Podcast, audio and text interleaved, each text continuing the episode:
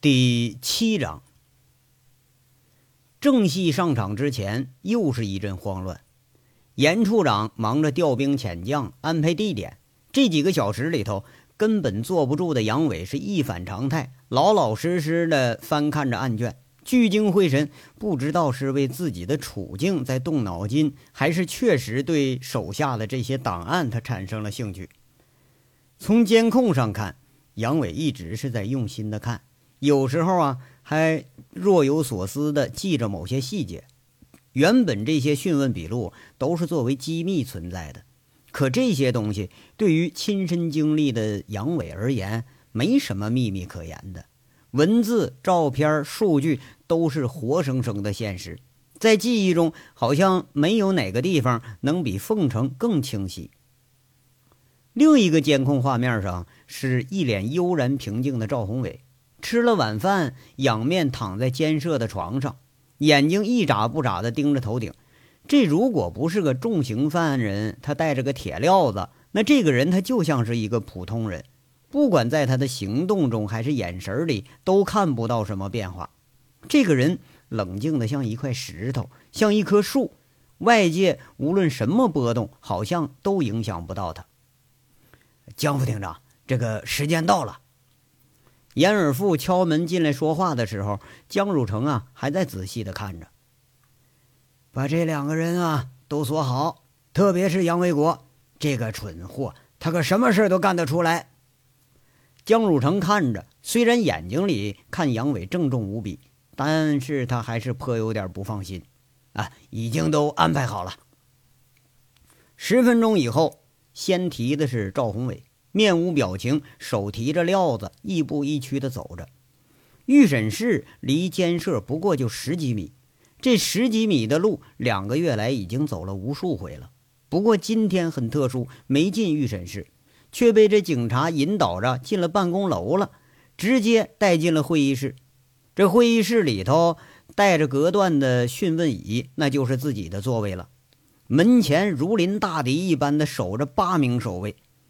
赵宏伟很安静地坐到了自己该坐的位置上，心里不屑地笑着：“哼，不知道今天警察这又要耍什么花样。不过呀，不管耍什么花样，他相信沉默可以对付得了一切。他熟悉法律，对于类似的重罪，他知道法律的程序必须取得一手的口供，否则在检察院有可能对此案打回重审。”或者因为证据不足而改判其他罪名，制毒与贩毒真正取得一手证据那是很难的。只要自己不是在现场被捕的，那什么都可以抵赖。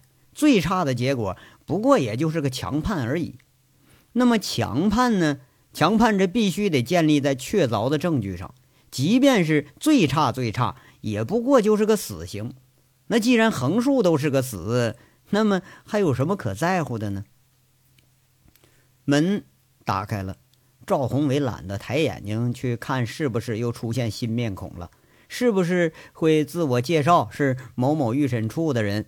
直到看着那个人被警察带着坐到了大圆会议桌的对面，两个人隔着七八米的距离，他依然看得清清楚楚。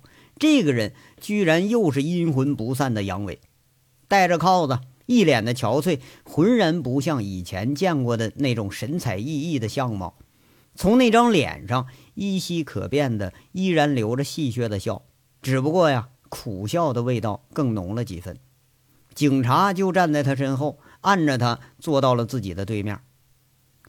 这个人，这人他怎么会出现在这儿呢？赵宏伟突然注意到杨伟戴着铐子，一脸悻悻的表情。那不用说，也是被作为嫌疑人给抓进来了。愣了片刻，突然之间爆发出了一阵大笑，哈哈哈哈哈哈！哎呀，给警察当狗腿子也是这个下场，哈哈！杨大侠，你也有今天呐！赵宏伟这个表情很怪异。戴着手铐子，直指着杨伟，笑得乐不可支，笑得前仰后合，笑得眼睛都快要流出泪来了，仿佛是见到了世界上最可笑的事儿一样。监控画面上，这出现了可笑的场景：一贯于不开口的赵宏伟开口了，但是一贯于胡说八道的杨伟，他有点悻悻的，好像犯了大错误似的，龟缩着脑袋，像是在那儿等着挨训呢。这个这，这怎么会呢？严处长很诧异的盯着监控，一回头，一干预审员正看着自己呢。这场面完全出乎了意料。这不笑了吗？这不开口说话了吗？开局不错，等着吧。江汝成不介意地说了一句，他不屑地看着这两个人。也许在他眼里，不管俩人他发生了什么，那都是见怪不怪。这个笑啊，足足持续了几分钟。赵宏伟直到笑得脸色发红发胀，这才停下来。笑完了，才见着杨伟趴在桌子上，饶有兴致地看着自己，手摸着下巴，一副流氓味十足的说着：“笑个屌啊！”你都他妈快死了，老子来看看你来，是吗？借用你的话来说，进坟入土见阎王，咱们都要经过呀。我比你见的早点儿。赵宏伟笑着不冷不热的说一句：“妈了个逼的，就这事儿你都跟老子比？行行行，成全你了啊，在这事儿上算你优先了，不跟你争了。”杨伟也笑着，杨伟。我就纳闷儿啊，你不是给警察当线人吗？啊，你把我卖了，这么大功劳，换了一副手铐子戴着，我还以为你换了十几万奖金，上什么地方逍遥去了呢？赵宏伟在这讽刺着，嘿，可让你说着了啊！我还寻思你还真能值俩钱儿呢，谁知道你他妈一分钱不值啊！把你卖了，捎带着把老子还抓进来了。杨伟那个脸不红不黑的，捎带着把赵宏伟给损了一通。俩人是你损我一句，是我剜你一句，针尖对麦芒，互不相让，口水仗这就直接就干上了。赵宏伟不无冷嘲热讽的损着：“怎么着？警察让你来立功赎罪来了是吧？是不是告诉你劝我认罪伏法，对你就可以宽大处理，对不对呀？”杨伟点点头，毫不忌讳这个问题，说一句：“啊，不过警察说话那玩意儿不太算数，这还没有你们贩毒的信誉好呢。我估计呀，这次是抓瞎了，你小子肯定是抵死不认。回头警察又他妈是饶不了我，我是成了风箱里的耗子了，我两头受气不老好啊。那你还过来呀？怎么着？想报仇啊？那你来呀！”赵宏伟挑衅似的说着，眼光里头那挑衅的味道更浓了。小子，我告诉你，你可说对了，老子今天就是来报仇来了，信不信老子他妈把你整的死去活来的？杨伟一听这话，火冒三丈，拍着桌子，不过那肩膀子马上让人给摁下去了。呸！人渣！我做鬼我也放不了你！赵宏伟也是火冒三丈，口水这就干上了。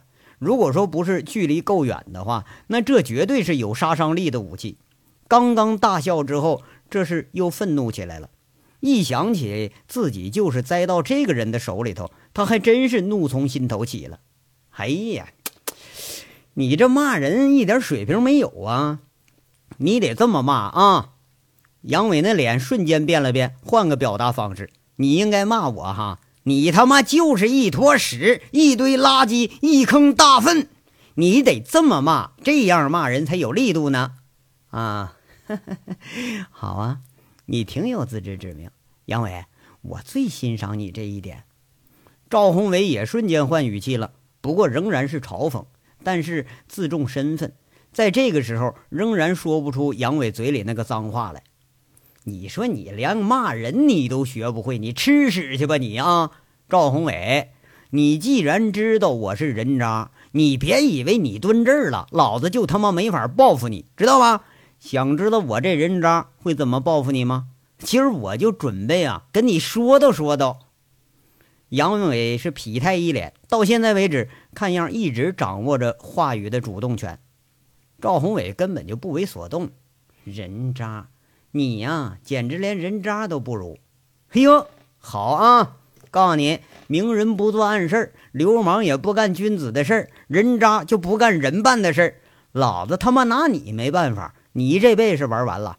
可他妈你老婆还在，你老婆不在，你闺女还在呢。老子他妈蹲个三五年出去，先他妈去找你老婆去。哎呀，哎呀呀，哎，你老婆那么漂亮啊，那么水灵，知道老子怎么干吗？嗯，弄完你老婆，我给你拍张裸照送来给你看看来。你活着，我就给你送监狱里头来；你他妈要死了，我就上坟头子上，我给你烧一骡子。哎呀，不行的话，老子他妈再冲你闺女下手，下完手了，我把他们娘俩都送锦绣当婊子去。嘿，你死了，你死了，老子他妈给你扣一千顶绿帽子，我再把你气活过来。杨伟说着，这是一脸淫笑，就仿佛这些事儿已然是手到擒来了。看着赵宏伟脸色是越来越白，得意的狂笑着，拍着桌子，好像这些奸计已经得逞了似的。赵宏伟啊，如同发怒的狮子，疯狂的要站起来，被身后的警察给摁住了，手铐脚镣被拖得哗哗直响，两只眼睛怒火烧得快要失去理智了。这手铐锁着的双手指着杨伟，咬牙切齿的骂着。王八蛋，流氓！我就做鬼，我也得要咬死你！警察，警察，把他给我枪毙了！把这流氓枪毙了！枪毙完，我全交代。嘿嘿嘿，哎，现在想起找警察帮忙了？晚了啊！一个狂笑着，一个叫嚣着，戴着手铐，铁镣哗哗啦啦的声音，会议室里头倒被这俩人给吵翻了天了。这一下子。把监控室里的人给弄懵了。张处长对杨伟尚有好感，他指着屏幕说着：“这个，这，这也太不像话了吧？”言下之意呢，倒有几分同情赵宏伟了。那真要说面对面的打口水仗，赵宏伟明显不是杨伟这个流氓地痞的对手。要不是说有俩警察摁着，这都要冲出来了。知道？严处长在旁边说：“江副厅长，咱们这是不是能进去了？”江汝成摇摇头，没做表示，示意继续看监控。这激动啊，只持续了一瞬间，就这么一瞬间的功夫，赵宏伟突然舒了口气，他突然坐定了，闭着眼睛长长舒口气，好像是在调整着心态。他突然睁开眼睛，眼睛直勾勾地盯着杨伟，狂笑着的杨伟倒被他给看愣了。俩人突然这又静默了，回到了对峙的阶段。赵宏伟突然笑了，他很释然的笑着，笑着说了：“ 你又把我给骗了。每次啊，你都能成功的骗得了我，你很了不起。很少有人能骗过我，三番两次的骗我，你是第一个。哼，是吗？”杨伟一听，这下倒愣了，没来由的，赵宏伟瞬间狂暴之后，瞬间这又冷静下来了。我一直不愿意和你敌对，你知道原因是什么吗？不是因为你真的有多厉害，而是因为你这个人很仗义，散尽家财之后归隐田园，而后为了一个龌龊不堪的王大炮，一个地痞流氓，你重出凤城，处心积虑是把朱前锦搞倒，生死不惧，你要查真凶报仇。我研究过你。虽然你不是个正派人士，可是你比正派人士干净的多。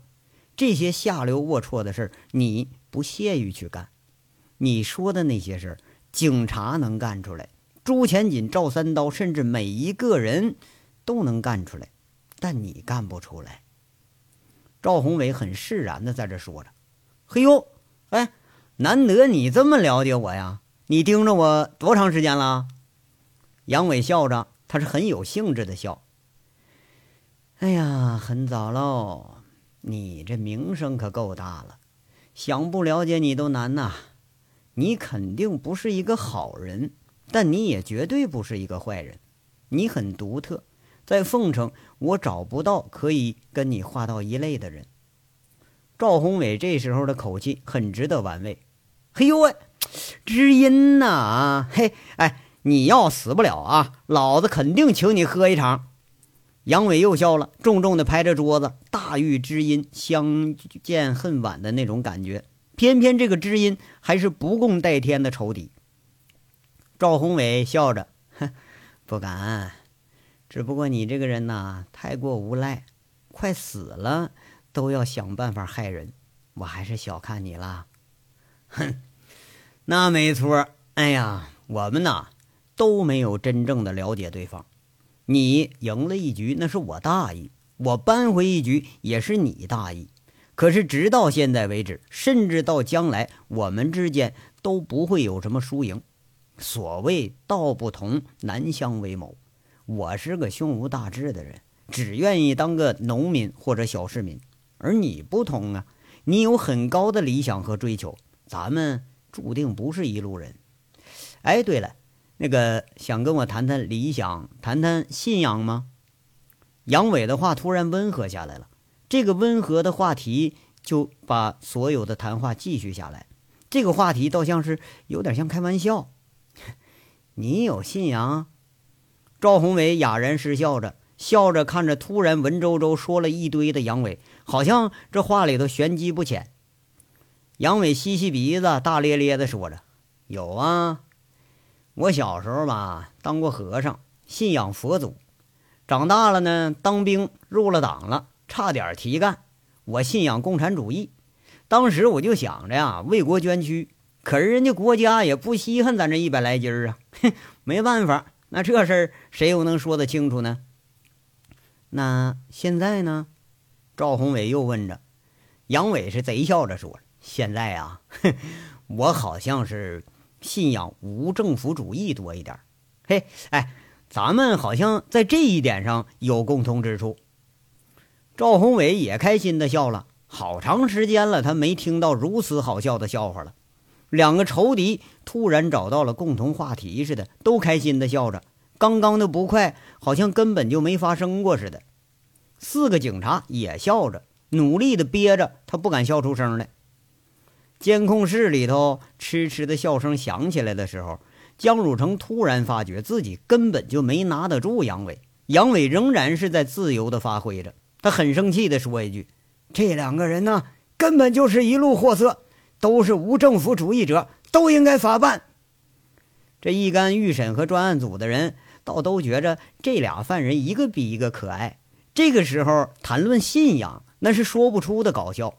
这时候啊，预审不预审的倒放下了，还真想听听接下来又会大放什么厥词。气氛缓和下来了。不过就几分钟的时间，来了这么大一个变故，又重归于好，让监控前面这一干人有点面面相觑了。这两个人的心理素质和心理承受能力都不是一般的好，而且应变能力更是一个比一个强，就好像这俩人在用语言做着较量似的。两个人相视着，不乏惺惺相惜的意思。不过呢，偏偏是为敌，他难为友。赵宏伟笑着打趣着：“杨伟啊，你这么左绕右绕的，想告诉我什么呀？就凭你这几句，好像也完不成警察交给你的任务吧？我没罪，我甚至没有你犯的事儿多呢。难道你也认为我有罪吗？和你相比呀，我认为该下地狱的是你，而不是我。啊，呵呵。”是非自有公论，我知道我不如你，在很多方面我都不如你。换而言之吧，你根本就看不起我，而且呢，凤城长平能让你看得起的人，估计也没几个。杨伟清清嗓子，转移话题，想了想，说着：“ 论文化吧，我不如你；论学历，我不如你。你有钱，我估计你存的也不在少数。”可是我没有啊，你有地位了。要是这次没发现竹林山的毒窑，我丝毫不怀疑你会成为长平第一人。可我现在呢，还是别人眼睛里的流氓痞子混混。你有个温柔的老婆和一个可爱的女儿，可我呢，我结婚不到一年我就离婚了，混了三十年，哼，连个老婆都没落下。跟你这个成功人士比起来呢？我简直就是一无是处，没法说呀。没错，警察呀是让我来劝劝你，让你认罪伏法。我本来我不想来，后来我想想呢，那来骂你一顿，出出这心里的恶气，这倒也是个好事儿。那这么好的机会，我可不能错过。所以我就来了。警察不警察的吧？其实我不在乎，我就想恶心你一顿，我出出气。可是我看完了你的档案呐，再加上我对你的了解，我突然发现自己迫不及待的想见你。咱俩之间现在是处在一个很平等的位置说话，你可以放开一切，我也不准备再劝你干点什么。你死了，我也未必脱得了罪；你就不死，我也未必还就能判得了多重。你研究我几个月，我研究了你几个小时，很有心得呀。你想听完吗？啊，或许啊，我是你最后能一起谈心的一个人。从现在开始，我不骂你了啊，骂粗话实在是有辱斯文。大家都文化人，咱不带说脏话的了啊！杨伟侃侃而谈了一大堆，很顺利的把这个话题又给过渡下来了。是吗？你也会研究人呐？我倒想听听啊！赵宏伟笑了。这几个月监禁的生活，难得见着一个熟人，难得能说几句话。今天这弹性，看来还真就被杨伟给挑起来了。杨伟开始语结了一下，想了想，说着。我呀，呃，从咱们见第一面开始，其实从那个时候我就开始怀疑你有问题了。知道为什么吗？你别别给我下套，我没有什么问题，你也不要枉费这些心机。我上你的当啊，上的够多的了。赵宏伟笑着回绝着，即使在这个时候，他也保持着风度，最起码比杨伟的风度那是要强得多了。嗨你可以不回答，你听我说就行啊。我第一次啊，觉着你很温文尔雅，就那种什么卓氏家公子似的，很有风度，比这陈大拿、刘浩宇和现场的男人都加起来，你都有风度。你太冷静了。记着我按你肩膀的时候，我说什么了吗？杨伟是半说半问着，你好像说。你发现我心里很震惊，是在掩饰。我真怀疑你是不是看出来了。赵宏伟在这根本就不动声色。杨伟嘿嘿笑着：“嘿嘿，没有，我瞎扯的。其实吧，我什么都没发现。我只是觉着把王大炮的这事故现场那种血淋淋的场面放谁眼前，谁都会龇牙咧嘴。陈大拿很冷静，这个人见多识广。”但是你这么冷静就说不通了。不但那次冷静，每次你都非常冷静。俗话说呀，过犹不及呀。你呢，在我眼睛里就像看到一个绯闻无数、情人如山、不知道被多少男人上过的那个女影星。那可以演出来的，你还偏偏就是个清纯玉女。让人横看竖看，怎么看怎么就别扭，怎么看怎么反胃。反正你就不像个正常人。赵宏伟抬着头抿嘴说着：“你这是又拐着弯骂人？”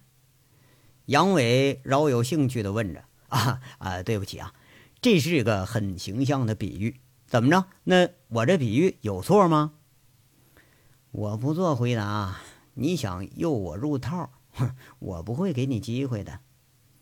赵宏伟淡淡的说着：“嘿，反驳不出来是吧？那我当你默认了。其实啊，我很佩服你。我以前呢，对你做了一个大概的估计，可是今天看到你的档案，我才发现我错了很多。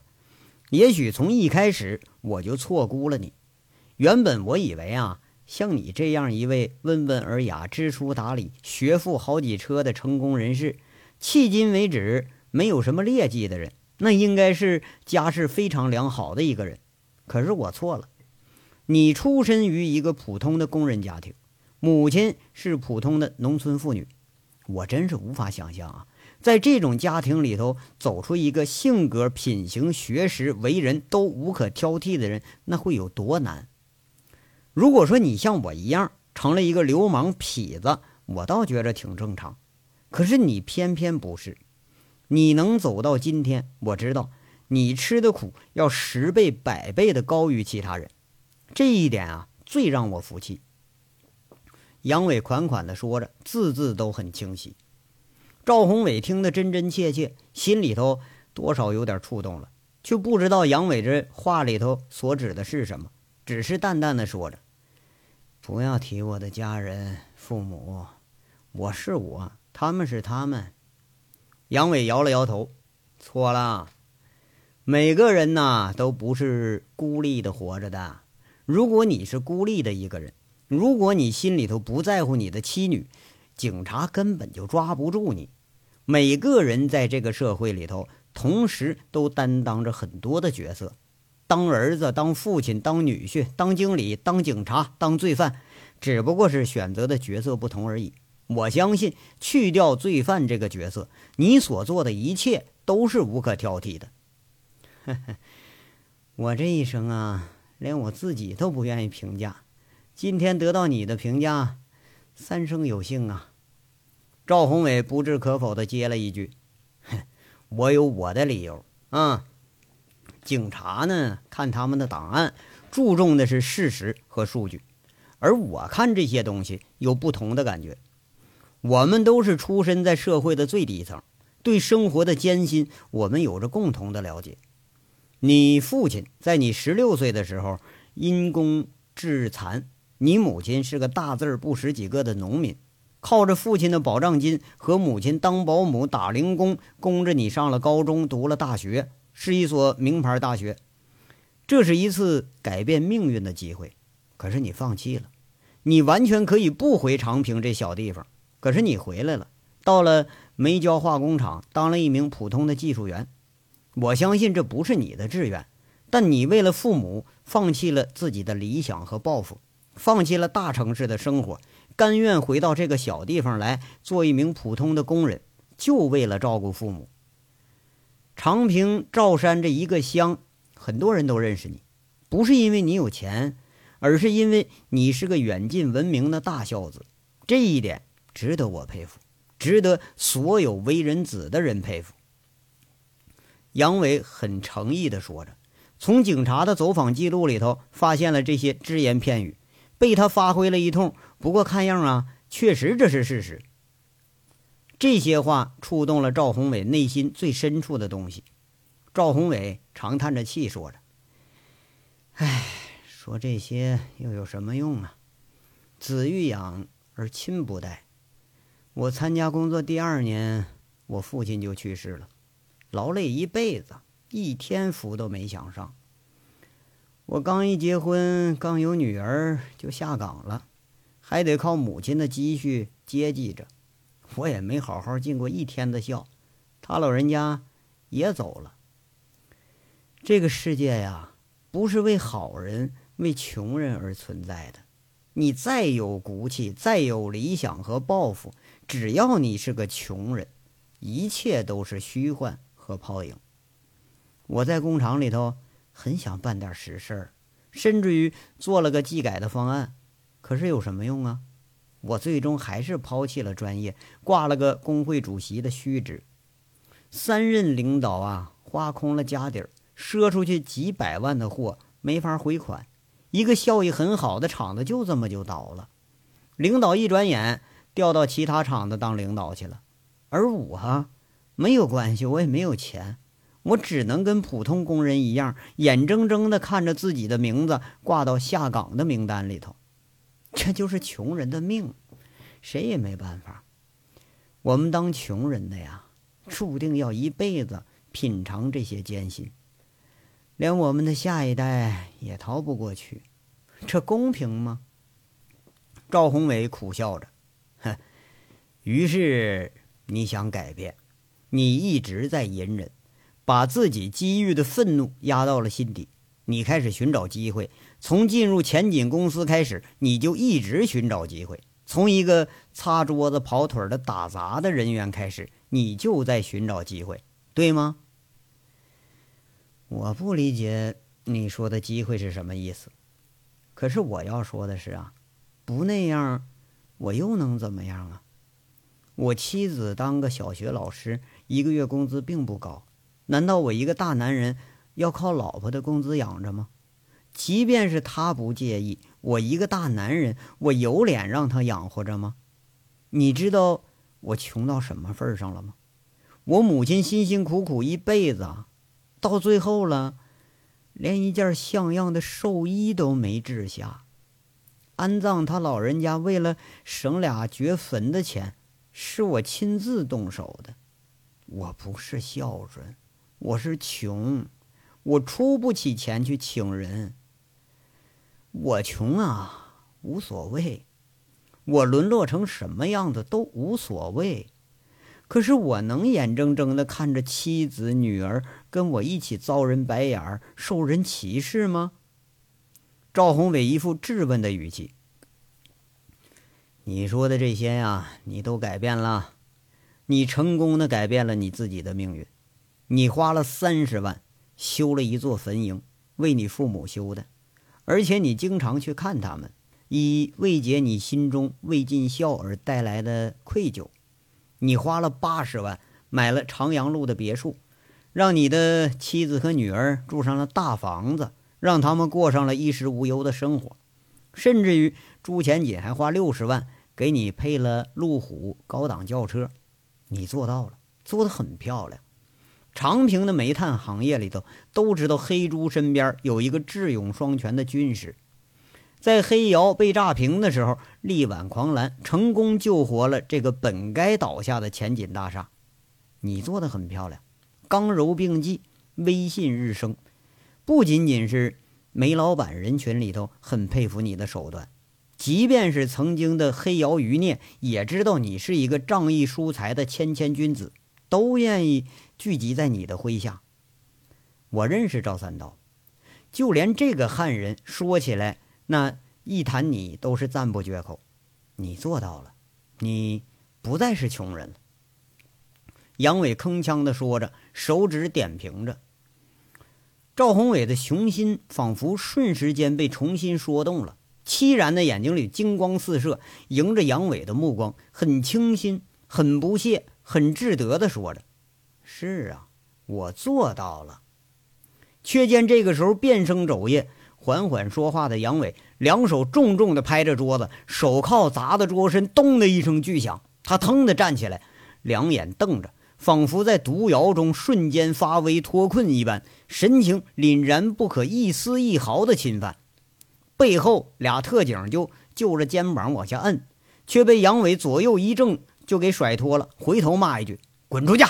让老子说话就给老子说话的自由。”这两个特警怒容一脸，还没等见着反应呢，却见杨伟指着赵宏伟，眼睛里射着煞人的光芒，说着：“赵宏伟，你错了，你完全错了，你直到现在还是一个彻头彻尾的穷人，你穷的，你连命都丢了，你穷的连他妈良心都丢了，你穷的连最起码做人的资格都没有了，在我眼睛里。”你不配有这种血浓于水的亲情，你不配当个儿子，不配当一个丈夫，当一个父亲。你活他妈一辈子，你他妈就再活一辈子，你也是猪狗不如。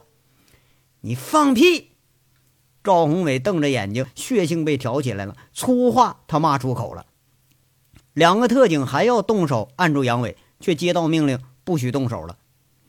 监控室里发出命令的严处长有点诧异的看着江汝成。刚刚要冲出去的时候，被江汝成给拦住了。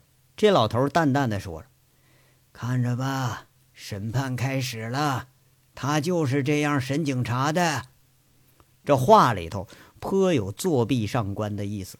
而且这场准备好的预审，怕是要泡汤了，场面失控了。而且所有的人好像啊都不愿意失控的场面他停下。事实上。想停也停不下来了。这章到这儿就说完了，下章稍后接着说。感谢大家的收听。